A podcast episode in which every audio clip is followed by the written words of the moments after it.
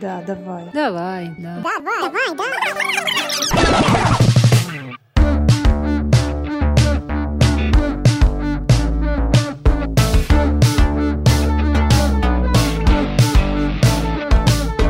Давай, да. Всем привет. Это подкаст «Давай, да» или «Да, давай». «Давай, да». Давай, да. В общем, там есть «да» и «давай», и это прекрасно. И с вами Мила и, Алина. Привет. возможно, вы те 18 человек, которые слышали наши выпуски. Пять с половиной. Нет, 18. Ну ладно, минус 2, и я, ты еще. ну, в общем, мы планируем развивать и продвигать наш подкаст. Мы не так давно его на самом деле начали, если не учитывать перерыв, собственно. А, у нас всего лишь три выпуска. Это для старта нормально, мне кажется, что мало людей пока что нас знают. Скоро узнают намного больше.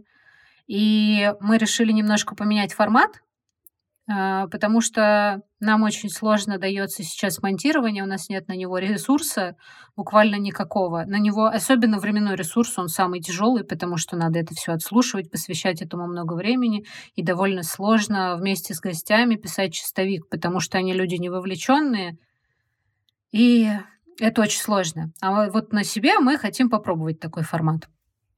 И Да. та-дам, да, что же мы теперь будем делать, Алина? А мы пробуем новый формат. Да! Гениально! Да, ну, в общем, у нас раньше была концепция, что мы приглашаем человека, который рассказывает о своей профессии, задаем ему всякие интересные вопросы. А теперь мы будем разговаривать друг с другом, и мы для себя определили некоторые темы около профессиональные, которые нам было бы интересно обсудить, про которые нам есть что обеим рассказать, и, возможно, какие-то полезные для себя вещи вы сможете из них почерпнуть, потому что у нас был такой э, разный опыт, мы сталкивались с э, ну, где-то нестандартными, где-то, наоборот, стандартными ситуациями, и всегда какой-то находился из них выход, и мы делали какие-то выводы, которые нам впоследствии помогли, и мы стали теми, кто мы есть. Наш путь, конечно, еще на этом не закончен, но я думаю, что-то полезное в любом случае найдется для кого-то в этом, поэтому мы решили этим делиться и это обсуждать. И вообще, мне кажется, здорово делиться вот этими состояниями, когда человек сомневается, один он такой или нет. Мы-то друг у друга э, есть. Мы друг у друга, мы можем делиться этим. А, возможно, еще у кучи народа такие же ощущения, и знаете, вы не одни, и, возможно, какие-то темы вам будут очень близки, но мне кажется, у нас первые несколько, по крайней мере, уж точно о наболевшем такие прям, которые ну, не весь мир держит за яйца, но многих очень э, в напряжении каком-то держит, и иногда они думают, нормальный я или нет. Я вот иногда э, тебе жалуюсь, например, и э, при созвонах сейчас, да, стоит, наверное, упомянуть еще важную вещь, что раньше мы жили в одном городе, виделись постоянно, создавали какие-то классные проекты, просто встречались поболтать, а сейчас возможности такой нету, потому что мы не просто в разных городах, мы в разных странах, и, возможно, будет интересным опыт, если мы будем пробовать какие-то штуки с, э, с твоим опытом, потому что ты в России, но с зарубежной компанией, правильно ведь? А, а у меня, кстати говоря, сейчас наоборот. э, Я не в России, но у меня часто какие-то сейчас проекты именно из России. В общем, такой инверт интересный, про который можно будет поговорить. И для нас, для меня, по крайней мере, в том числе, это классная штука, когда тебе не надо среди дня искать время, чтобы созвониться и узнать, ну как же там у тебя дела, Алина, а что по работе, потому что на профессиональные темы и о наболевшем мы часто общаемся, а тут мы еще и можем друг с другом делиться, как идут дела. Это такой в каком-то формате даже, может, аудиодневник, который кому-то тоже откликнется. Мгм. Да будет так. А, аминь, давай, да. Давай. Э, У нас сегодня тема это у меня само слово, а дальше я все забываю, самопризвание, самовыгорание. э, что- Самосвал. Самосвал, да, тоже, но в другой раз. А сегодня у нас тема... Помоги мне, пожалуйста.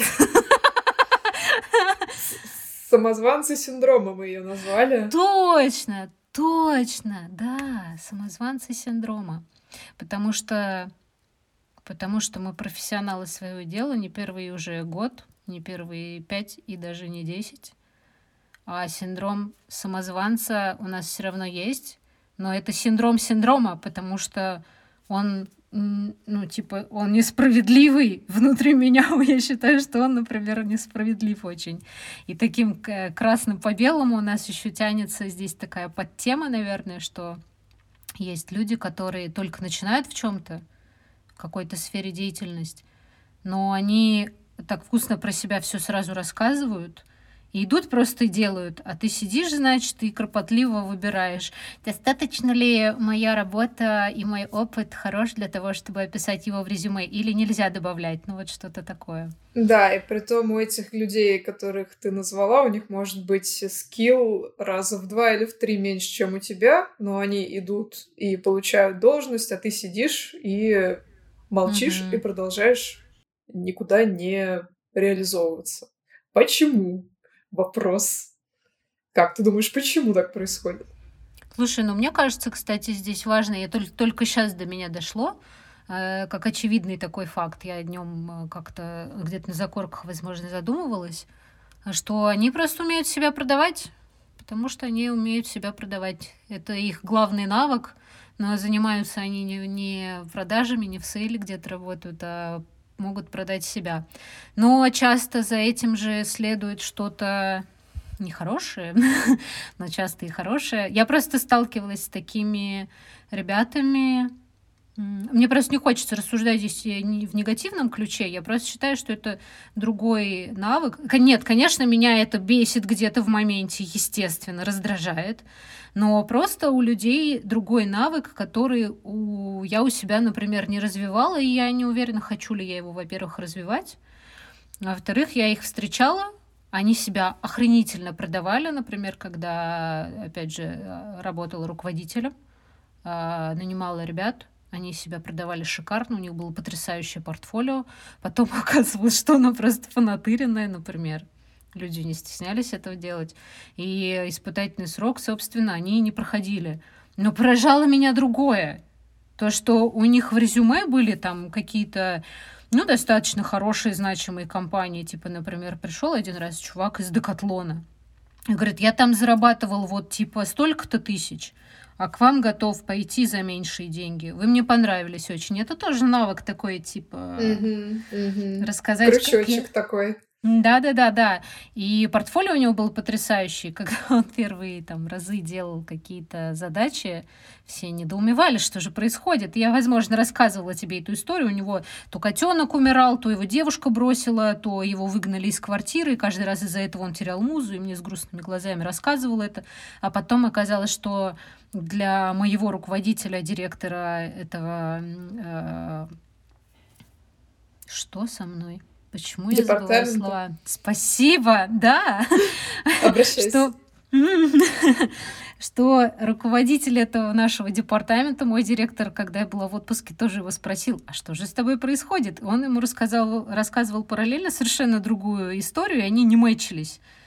Ну, то есть, когда э, мне он говорил, что он спит на вокзале, ему очень от этого грустно, и он не может творить, параллельно в курилке мои же сотрудники говорили, я говорю, у, там, у, не будем без имен, у этого мальчика там такое случилось, и девочка мне отвечает, которая его коллега, она тоже с ним такую же имеет позицию, говорит, да, бедный, его бросила девушка. Я говорю, что, за то, что его выгнали из дома, бросила. И я прям тогда разозлилась, потому что у меня была версия, что его выгнали из дома, он спит на вокзале, и он очень грустит по этому поводу.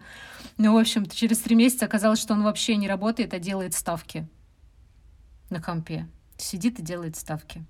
И этот человек потом, и знаю точно, эм, мне прям вот э, достоверные источники доложили, что он пошел и устроился, блин, в Mail.ru. Mm. И даже, наверное, там закрепился. И попридер... да, попризадержался он там, где дальше я его путь, собственно, не отслеживала. Нет такой потребности. Но меня этот факт, конечно, очень сильно удивил.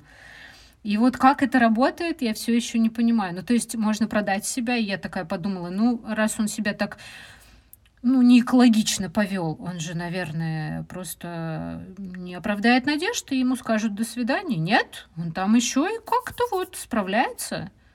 У тебя были такие истории? И такие да, у меня, у меня было много таких историй. Они были и в моей жизни, и мне рассказывали знакомые, знакомые знакомых. Таких историй очень много. Наверное, это какая-то врожденная черта, что человек себя чувствует очень уверенно, очень напористо, и он знает, что он может здесь, может тут, э, ему не составляет проблем действительно куда-то прийти, где-то закрепиться, устроиться, просто потому что вот, вот, вот он такой уверенный, может, где-то наглый, и такие люди, они совершенно по-другому воспринимают мир. То есть, когда я впервые с таким столкнулась, э, я в тот момент была такая тихая, очень скромная, очень неуверенная в своих возможностях, и я даже не понимала, как, вообще можно так делать. А тут просто человек, он, он, он же не делает из этого всего даже какой-то трагедии. Вот его взяли и выгнали из этой компании, ну и что? Для него это как бы, ну, выгнали здесь, он пойдет устроиться там, и пошел устроился. И как бы жизнь у этих людей, мне кажется, они ее, наверное, немножко полегче воспринимают, что ли. И это, это с этой точки зрения достаточно полезный навык, потому что, мне кажется, я начала в себе что-то менять именно когда я насмотрелась на таких людей. То есть почему вот они могут так делать, а я вот сижу, и вроде как у меня есть какие-то навыки, я вроде не пень бестолковый, а я не могу там пойти и предъявить себя кому-то, и чтобы там всем все понравилось, а, а если кому-то что-то не понравится, я там еще буду переживать месяц из-за этого. Ну, в общем, здорово, что можно посмотреть, что так тоже можно, хотя, на мой взгляд, это тоже некая крайность, которую мы сейчас описываем, потому что если у тебя нет прям какого-то действительно навыка, и ты вот как твой человек в твоем примере начинаешь искать какие-то оправдания и не можешь просто делать нормально свою работу, то ну, как бы очень большой вопрос, да. что, ты, что ты планируешь делать в этой компании, как ты планируешь раб- работать и как вообще с тобой иметь дело твоему работодателю. Ну, здесь вот есть, кстати, интересная штука, что эти люди, возможно, зависит от человека, конечно, и что они на каждом таком месте работы, пускай их выгоняют, но они там набираются опыта. И, собственно, таким образом его и получают, и, возможно, прокачивают нужные уже навыки. Но это, опять же, надо быть э, вот это ментально чистоплотным, что ли, я не знаю, как это назвать, э, чтобы уж совсем, ну, ставки, потому что, ну, это действительно какая-то крайняя уже вещь. Но, например, вот, будучи джуном, я не помню, как я себя вела, меня как-то так э, сами все звали а, изначально в какие-то места работы. И ну, тут важно, что джуном ты сложно вообще устроишься куда-либо. Тебя не хотят видеть без опыта, mm-hmm. и главное его просто добавить. И всем плевать, что ты делал. Хоть ты, не знаю, работал в какой-то компании громко и рисовал там на всем проекте кнопку все это время, но у тебя добавлен этот опыт. Участвовал в создании страницы там или еще что-то э, такое. Типа это еще и UX UI, это же кнопка куда-то ведет пользователя. Ну что-то вот такое. Но я помню, вот у меня, например, был первый опыт э, такого синдрома самозванца, который выработался после того, как меня не взяли на определенную работу. А на самом деле в этом был плюс. Я тогда только начинала и обожала фотошоп. И э, я очень хотела быть ретушером, потому что мне до, до очень долгое время доставляло удовольствие. И я пошла тогда еще не во всем известную ламоду, которая только начинала. Mm-hmm, mm-hmm. И меня туда не взяли. Мне сказали, что тестовое задание я сделала не очень, и типа спасибо, но не надо. Я расстроилась, продолжила отправлять резюме, и меня взяли в другую компанию, ретушером. И там я выросла до старшего ретушера, потом я там даже мультики, по-моему, рисовала. Ну, в общем, у меня там карьера шла в гору. А, из меня пытались даже сделать фотографа, но я изначально была фотограф, который переквалифицировался в ретушера, и никто не понимал, почему меня не устраивает такой рост. А у меня все там немножко наоборот было. Ну, в общем, дела шли в гору, было классно.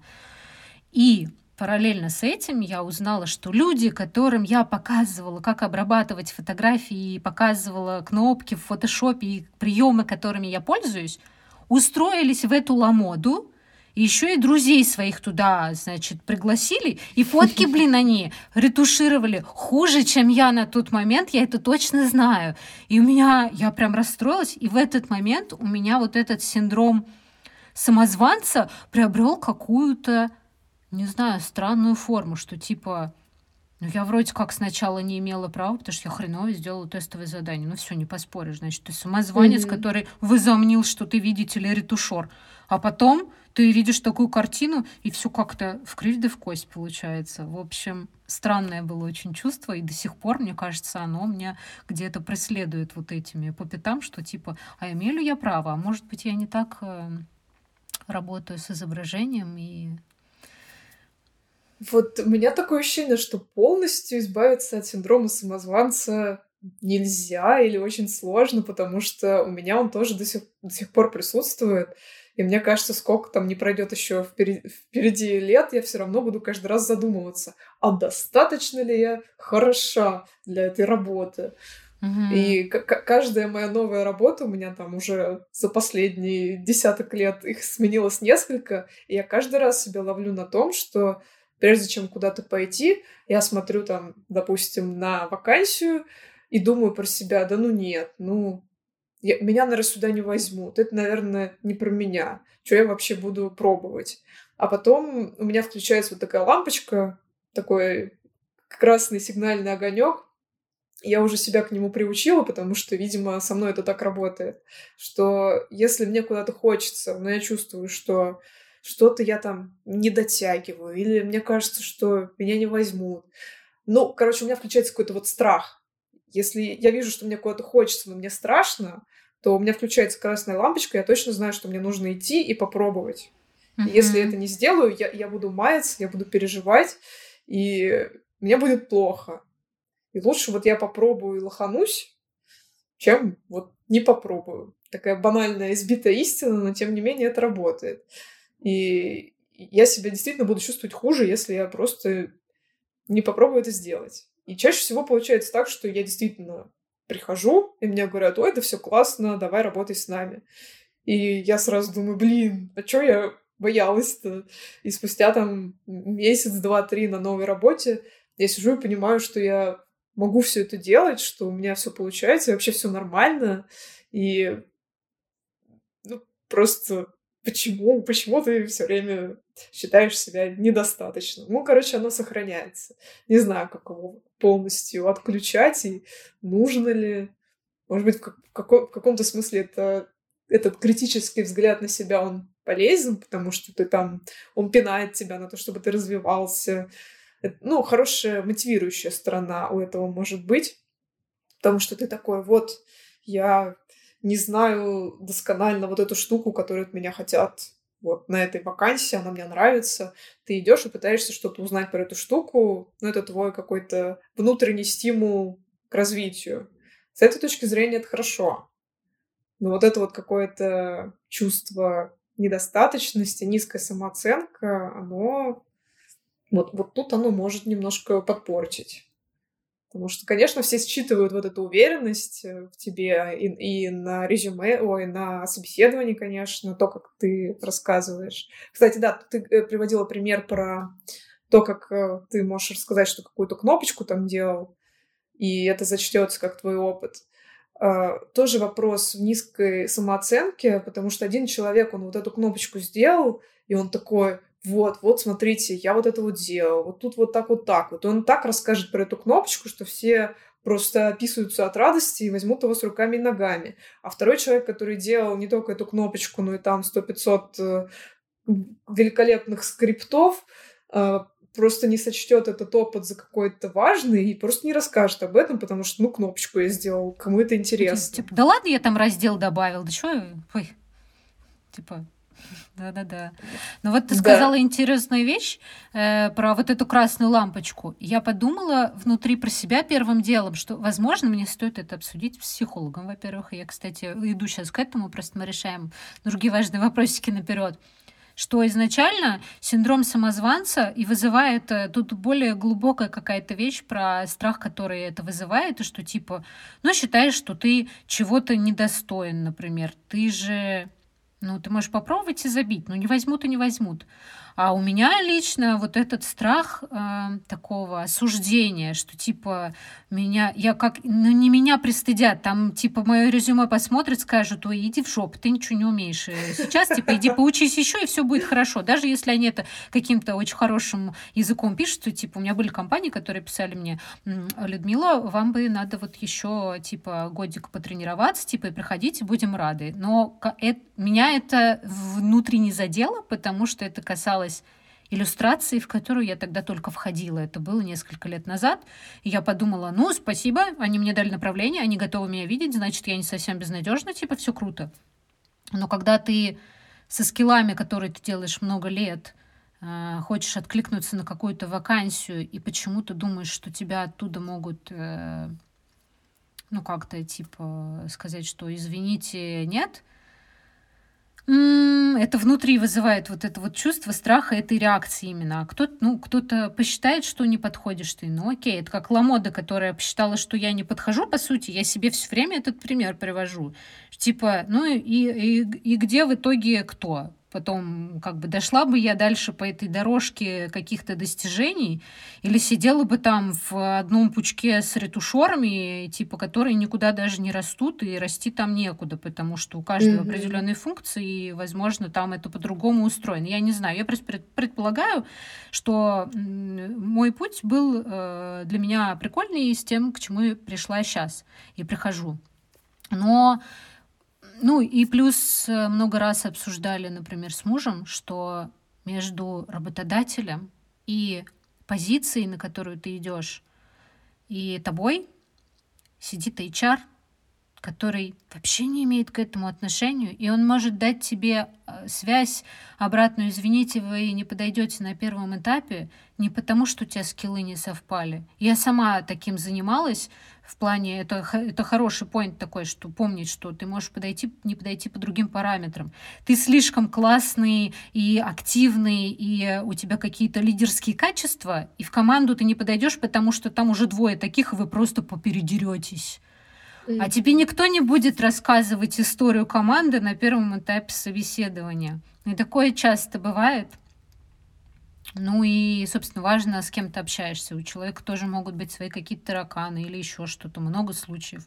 У меня муж работал долго в команде э, на одной работе, куда первый, на первом собеседовании его два чувака не взяли. Они типа вот так вот с ним разговаривали, типа, кто ты тут, это вообще что ты, ножку на ногу закидывали, а э, через какое-то время его не взяли, он дико расстроился, он такой, в смысле, у меня скиллов не хватает, типа, ну я, ну я плохой совсем. Через э, некоторое время мы перезвонили из этой же компании, большой компании, э, из другой команды и сказали, мы тебя будем рады видеть. И он, работая потом там не один год, смотрел на это и понимал, что, говорит, я в этом коллективе, в команде, куда меня не взяли, просто не выжил бы, потому что там вот, ну, все так общаются, им важно какой-то вайб такой словить. Выставили ему это как, как будто он а, никчемен в своих навыках, а оказалось, что навыки у него и скиллы классные и прокачанные, но по-человечески он бы туда не вжился. И, к сожалению, это надо отлавливать самому вот эту все время мысль, потому что никто больше не приведет к ней, к сожалению. Это вот да, чем чаще встречаешься с таким опытом, чем больше ты ходишь на собеседование, чем больше ты пробуешь, тем, конечно, ты учишься как-то по-другому воспринимать эти ситуации. Вот ты тоже сказала про чувство страха, что тебя как-то оценят. А у меня очень похожий корень вот этого страха. У меня это как-то формулируется, что я разочарую людей. То есть вот я вроде про себя думаю, что я такая какая-то весьма неплохая, я тут э, приду, а люди мне скажут, что я вообще-то не ок и, я их разочарую, и это страшно. Мне страшно разочаровать каких-то, блин, вообще незнакомых людей, с которыми мне, там, не знаю, не надо в десны целоваться. и, вообще, может быть, я их там один раз в жизни увижу, потом они там все поувольняются, а я останусь. Но, тем не менее, это в каком-то смысле даже какой-то иррациональный страх. Действительно, страшно быть э, не идеальным перед другими людьми. Но это еще очень хорошо корректируется, когда ты сам оказываешься по другую сторону. потому что половину там, может, меньше моего опыта я была со стороны вот такого неловкого человечка, который хочет куда-то там устроиться. А потом в моей жизни начались вот всякие повышения и руководительские должности. А, первая ситуация, когда мне пришлось уволить человека, от которой я даже плакала, потому что, ну как, я увольняю человека из-за меня, человек лишается работы, ему же придется что-то делать, я в этом виновата, ужас какой-то очень такая серьезная школа по принятию вот на себя какой-то вот этой ответственности. А, или вот ситуация, когда ты сам нанимаешь на работу какого-то человека. И ты понимаешь, насколько тебе ну, ты не так э, серьезно, не так близко к сердцу воспринимаешь личность этого человека, воспринимаешь его самого. Тебе действительно важно, что он умеет, и ты его оцениваешь с практической точки зрения. И тебе ну, ни в коем случае не интересно даже задеть его чувства. Ты просто смотришь, там, тебе лично он подходит, тебе кажется, что он справится с этими обязанностями или нет. Все, тут как бы больше никакой особой подоплеки нет. А, а когда ты сам куда-то устраиваешься, ты вот на себя вот как слишком много вот этого всего навешиваешь, и, и тебе становится страшно вот такой ролл реверс, он помогает переоценить этот опыт, но все равно остается. Он остается, но я вот сейчас, может быть, нам на заметочку вспомнила одну интересную вещь, что именно когда нанимаешь человека, ну, кстати, тут я сделала оговорку, что у меня прошла вот эта вот боль, она полностью никогда не проходит, что ты увольняешь кого-то, но она становится намного проще, если увольняли тебя. У меня увольняли, потому что один день просто сократили отдел, просто так решили. А второй раз это было, когда просто э, закрыли компанию, ее банкротить пришли, и типа там вообще не было никуда. Ты не виноват в этом. И я стала mm-hmm. это проще воспринимать, потому что это не что-то личное такое. А, нет, вру, у меня у меня увольняли третий раз, это было 24 февраля, потому что началось то, что началось. И я сначала хихикала над этим, э, как-то я поп... Нет, я попыталась оскорбиться, но я потому что вообще собиралась оттуда сама уходить, потому что я работала там 7 дней в неделю до двух ночи. И это тоже такой матч, который мне помог, что уволить могут из-за чего угодно. И как бы на личный счет брать это точно не стоит, и поэтому мне довольно проще это было к другой стороне, что типа, знаешь, как, может, это неправильно звучит, но у меня были мысли такие, что со мной так поступали, ничего ужасного не случилось. Это не в отместку, типа, а ты знаешь, что человек выживет, и все с ним будет в порядке, что это не конец э, света, и все нормально. Это иногда кризис — это возможность, как говорил один наш, э, наш общий товарищ. Нет, кризис — это возможности. И важная штука в э, том, когда нанимаешь человека, я помню, что больше всего нравилось брать в команду и работать с теми, кто не все умел и был идеальный и классный, а который хотел научиться и говорил, я разберусь, потому что мне интересно. И это самая большая мотивация. Я вот сейчас думаю, почему я в компании, в которой сейчас отправляю свое резюме, как идиотка, так не пишу. Это же очевидный факт. Надо писать, что типа, чуваки, мне просто вы нравитесь. Надо выбрать искренне, наверное, те компании, которые тебе действительно нравятся, чтобы это и было искренне, потому что фальшивка здесь, возможно, считается. Вот. Да, искренний интерес, он очень многое делает. И я вот тоже на своей практике мне действительно было важно тоже, что человек хочет именно этим заниматься, у него есть какое-то видение, как он это будет делать, как он будет развиваться, даже если он не все умеет. Но ему действительно интересно. Да. Вот, э, ну, кстати, уже скоро мы болтаем и болтаем, а я бы, возможно, хотела сейчас получить от тебя совет. Мы друг другу рассказали всего. Чё шумит, шумит. Может, в наушниках. Не суть. Э, ой, какой живой диалог у нас получается. В общем, э, сейчас я в такой ситуации, что я мой синдром самозванца, как он сейчас работает. Я периодически открываю свое портфолио, вижу свои навыки и приучила себя к тому, не приучила, а скорее опытным путем поняла, что важно найти компанию, с которой у тебя супер матч. У меня было достаточно много раз, когда я иду на работу, где описание вакансии, я понимаю, мне нравится это то, что я люблю, что я по всем пунктам сделаю. Если один из них вываливается, я на собеседовании спокойно скажу, ребят, я готова здесь подтянуть, мне интересно узнавать новое в этом формате, это классно и интересно.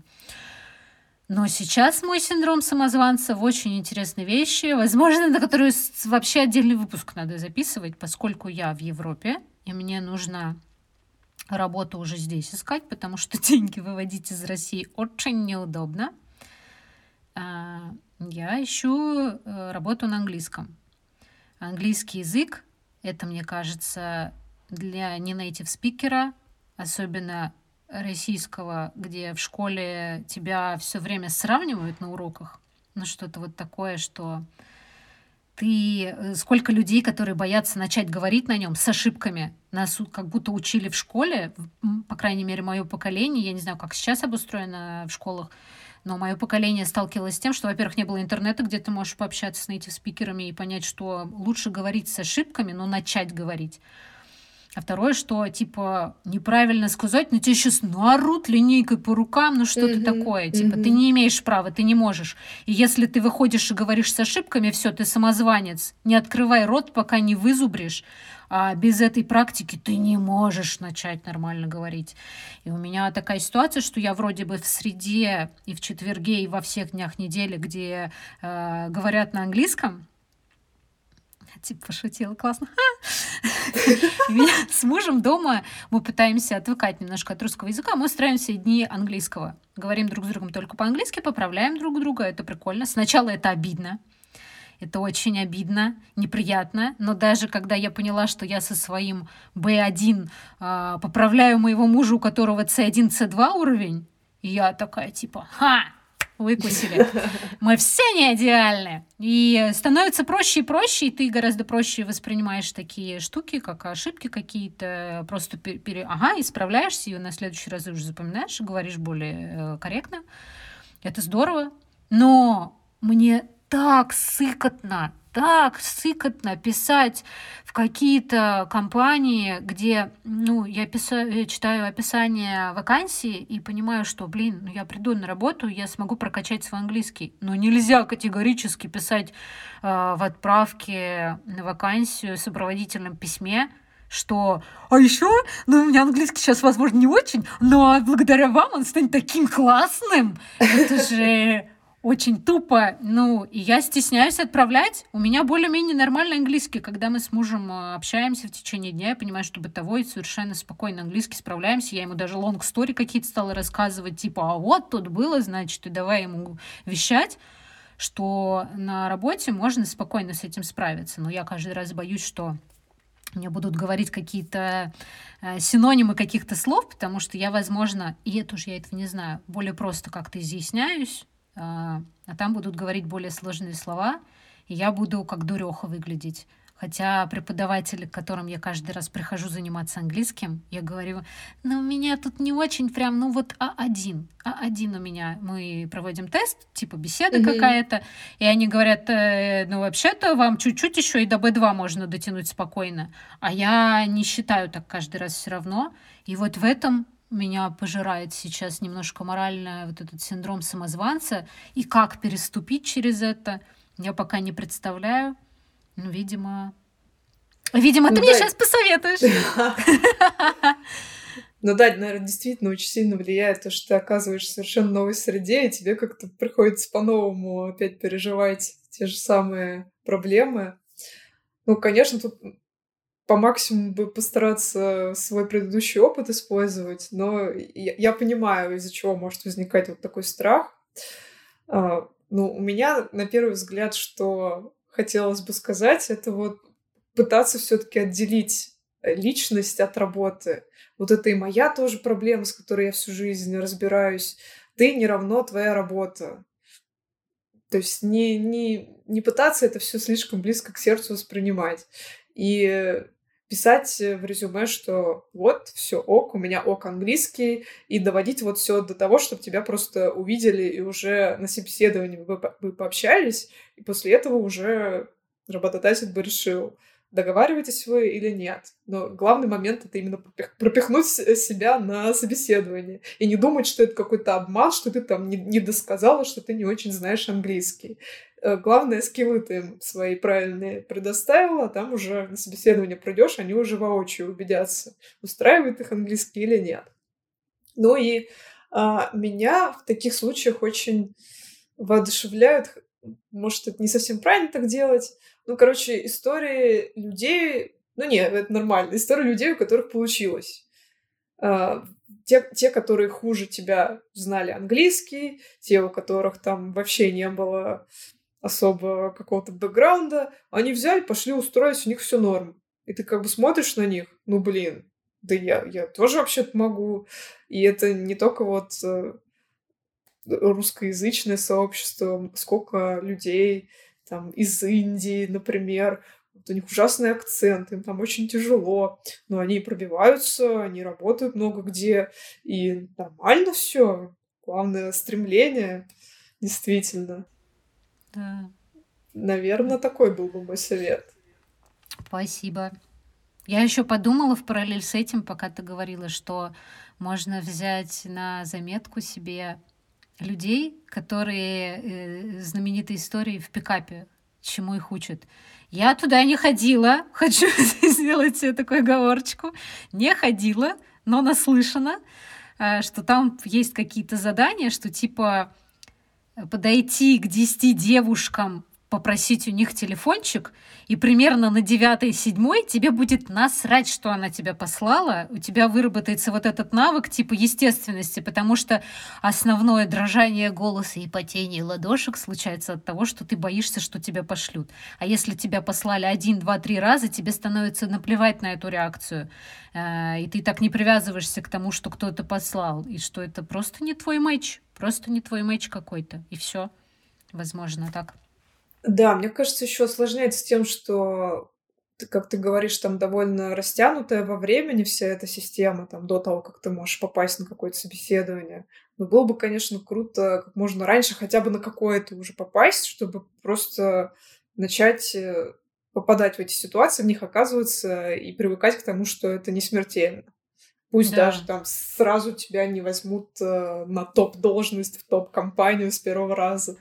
Но я здесь столкнулась вот с такой вещью, мы с тобой это как-то давно обсуждали, еще раз э, расскажу вслух для слушателей, то, о чем ты сейчас в том числе говоришь, то, что здесь система немножко другая, я много раз это уже слышала от ребят, которые здесь и которые в целом в Европе ищут работу, что здесь не смотрят сразу на твои картинки, если ты работаешь в визуальной сфере. И много раз сталкивалась и сама, и с историями ребят, что когда ты показываешь свое CV, э, Э, в общем, тебя просят максимально сокращать его. Типа, перестаньте рассказывать только про себя, рекрутерам насрать. Они хотят более сжатую информацию и по ней выбирать. То есть это настолько обезличенный листок, из которого выбирают, что я теряюсь. Это очень похоже с э, ситуацией, когда мы искали квартиру. Тут тоже такое, типа, это очень личное, mm-hmm. тебя могут не выбрать. А тогда собирают пачку отправленных заявок и выбирают из них, не видя ни семей, которые просятся, или там персон, которые просятся на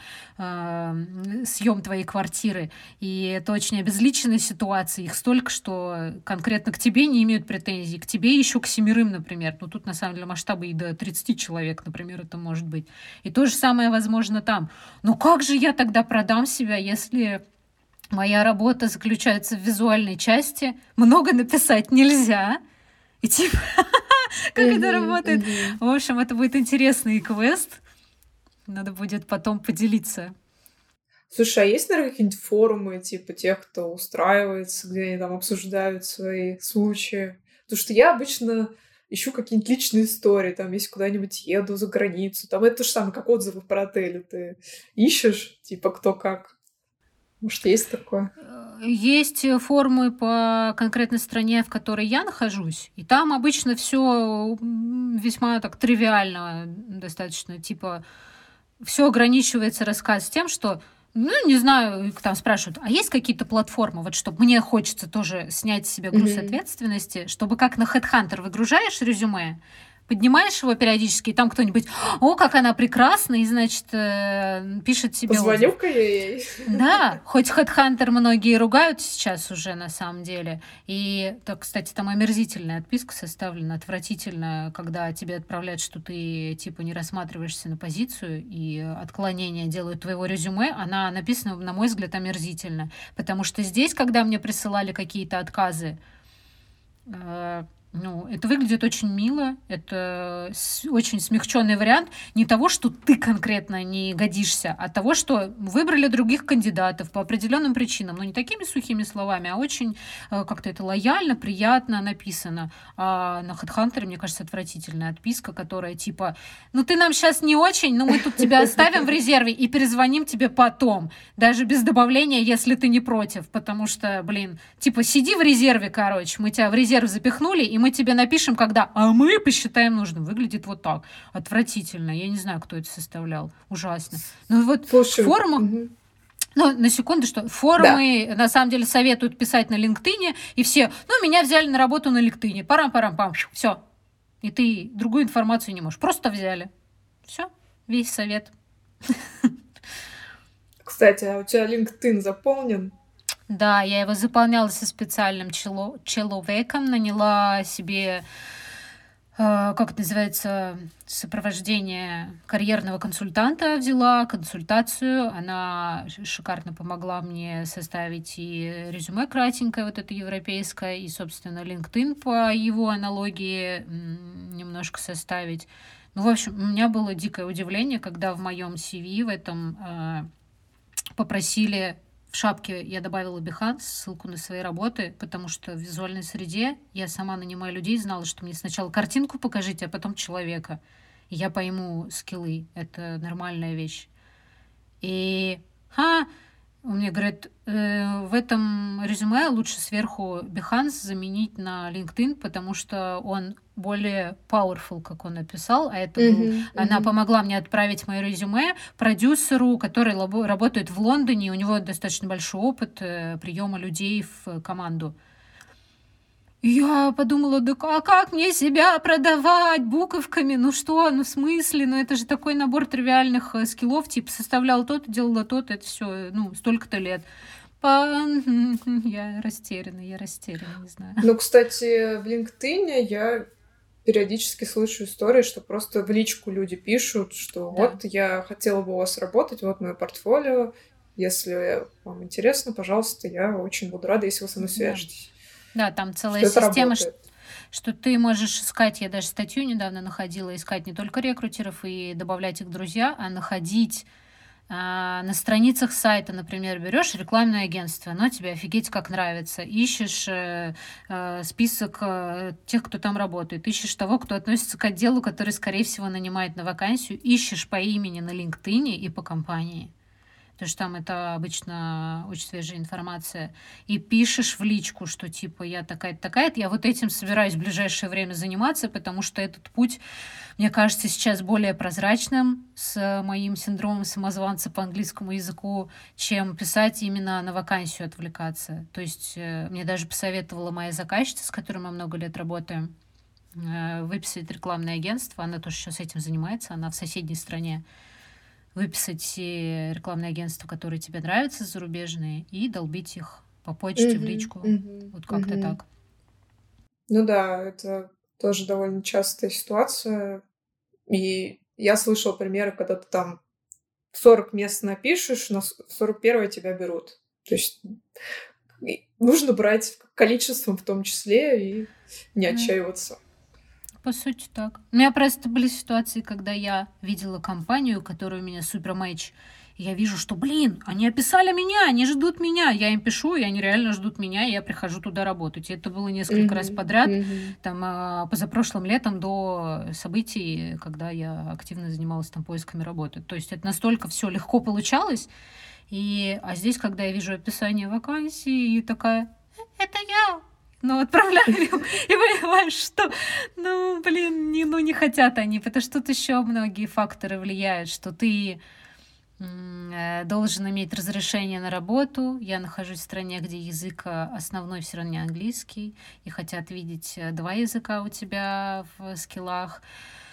А, поэтому я пишу, например, в английские заведения, если как это сказать, и там а, могут пропускать, потому что у тебя, например, в LinkedIn, кстати, в том числе не стоит город, э, типа там в UK какой-нибудь. Это, mm-hmm. то, это большой пласт и ком такой вот этих вот разных э, стратегий, mm-hmm. которые, на да. которые ты, наверное, и тратишь время. Все говорят, поиск работы здесь, ну, типа там 2-3 месяца активной деятельности. Это искать работу, как мне сказала одна психолог моя, по-моему. Вы понимаете, что искать работу — это такая же работа полноценная. Надо не забывать об этом, и это правда. Потому что вот эти разные стратегии про пробовать, еще и ты не знаешь, какая вакансия, когда откроется, в общем, ой, Ой, работы предстоит много. Да. А как у тебя сейчас с синдромом? Ну, Он... я, кстати, тоже думала, есть ли у меня какая-то ситуация, по поводу которой хотелось бы услышать мнение со стороны. А, я поделюсь, наверное, тем, что у меня сейчас происходит, связанного с синдромом. Но это какая-то, наверное, будет не совсем оформленная мысль, но, может быть, ты мне что-то подскажешь, э, что ты в этом услышишь.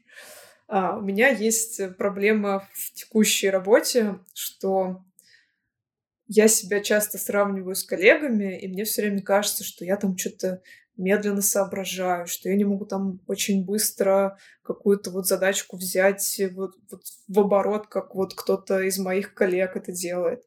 И я все время начинаю загоняться, впадаю в какую-то прокрастинацию, в итоге еще дольше все это делаю, э, переносится что-то там на выходные, я себя чувствую там совершенно какой-то, в конце концов, неспособный. Вроде все галочки закрыты, но они закрыты не супер быстро. Я вроде на это много времени потратила, могла, могла бы меньше потратить. И вот как-то постоянно вот этот вот ком, что я не чувствую себя супер спецом, я себя постоянно со всеми сравниваю. Мне вот не очень нравится из-за этого, что получается. Хотя сама работа меня полностью устраивает, и все интересно, и коллеги крутые, и как бы все здорово. То есть такое ощущение, что просто сама на себя вот накручиваю, и как-то не могу из этого выйти. Вот как ты думаешь, что в такой ситуации надо делать? Я практически уверена, что и я, по-моему, даже так делала. Если я сомневалась в таких вещах, особенно на начальных этапах, а ты там работаешь, э, можно считать недавно же, да? Ты с ну, да. января там. Ну да, это не так, э, это кажется, что типа, да я уже здесь две недели, какого черта я, типа, не херачила, не знаю, сколько там часов работы.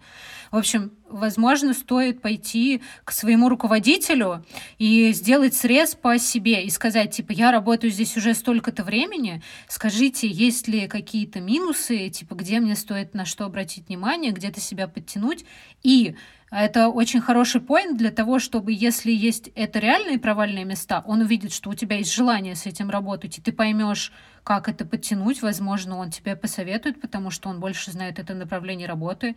А, он будет знать, что тебе не наплевать. Это очень, мне кажется, важным. Или что, скорее всего, и случится, он развеет просто твое сомнение, потому что такие вещи просто так не говорят.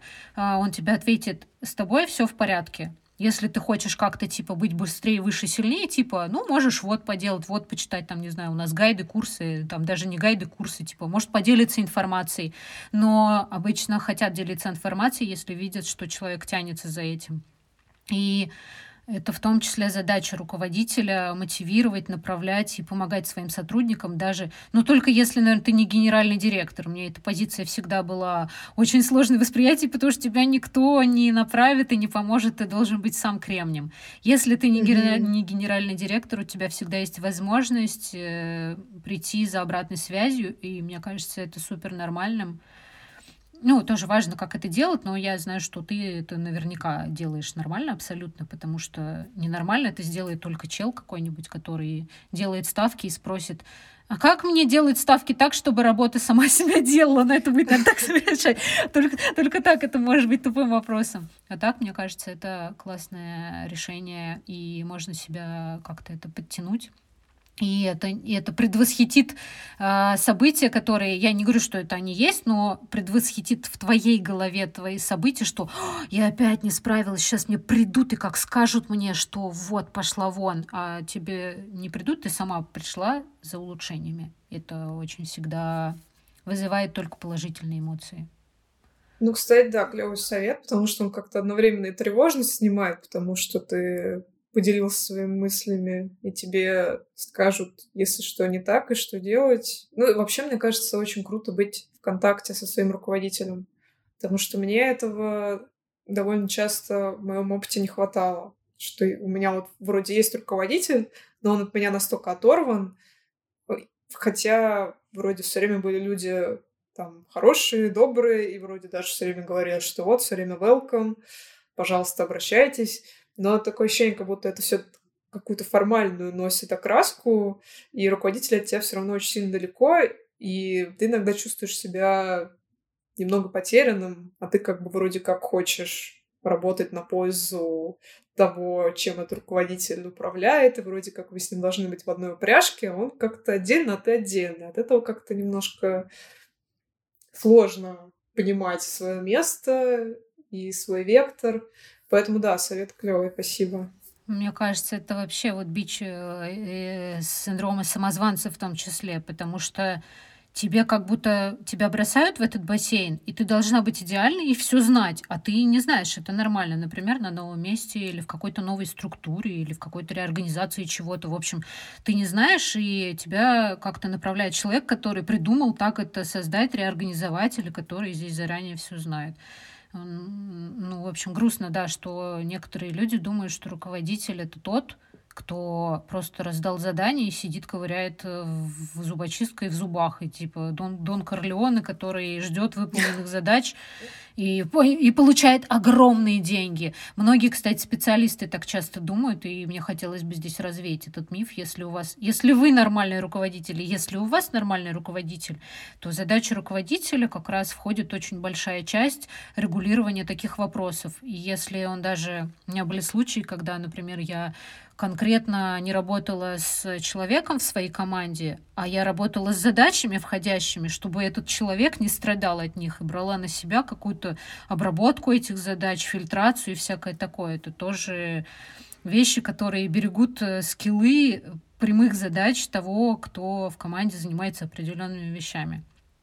Поэтому тоже это может растить, мне кажется, синдром самозванца. Типа, в смысле ты не знаешь японский? Да ладно, там в Яндексе посмотри перевод узнаешь. Ну, в общем, какие-то такие тупые штуки, которые... И как там, и жнец, и на дуде, и Греции, вот это вот все. Ну, такое, такое себе. Ну, слушай, очень клевая у нас получилась беседа. Мне кажется, классные и живо животрепещущие вопросы были подняты. Какой бы ты могла сделать такой суммарный тезис или вывод по нашему разговору? Не... Он будет грубоватый. Ну, это типа лаконично, вкратце. И как я э, только... Ну, не только так я умею, ладно. В общем, не бояться быть обос... обосранным. Можно всегда помыться и наступить в говно опять. А потом ты будешь просто знать, как лучше отмыть какашку с подошвы. И в этом ничего страшного. У тебя будет скилл отмывания какашки с подошвы, и ты в итоге начнешь их обходить. Ну, в общем, не бояться. Ну, я вывод именно из нашей беседы об этом сделала. Это здорово, что надо не бояться быть непринятым, может, это какой-то, кстати, вот на психологическом уровне, типа тебя отвергла стая, социум, ты чувствуешь что-то такое. Но это уже совсем другая история. Но мне кажется, вот что-то такое. Не бояться быть э, неподходящим и пробовать, пробовать, пробовать, пробовать, много, много, много пробовать. Угу. Я же мужа тоже не сразу нашла, я перед этим пробовала. Ну, об этом мы поговорим в следующем выпуске. А ты какой вывод сделала? Да, я бы сделала похожий вывод, может быть, э, чуть более банальный. Нужно всегда в себя верить. Вы у себя одни и всю жизнь будете с собой до конца. А, все эти HR, компании, коллеги, они будут меняться. Их еще будет миллион разных, и кому-то, может быть, на вас вообще пофиг, с кем-то вы подружитесь, с кем-то найдете идеальный контакт, и Главное, что вы у себя есть, вы в себя верите и можете взять все свои способности в кулак и ворваться в ту среду, в которую вам бы хотелось. В общем, да. верьте в себя, и все обязательно получится. Да, и это звучит супер. Ну и как бы пока, до новых встреч. Ну и на этом, да, мы прощаемся. Прощ- Прощаться давай. Давай, да, давай. Давай. Пока-пока.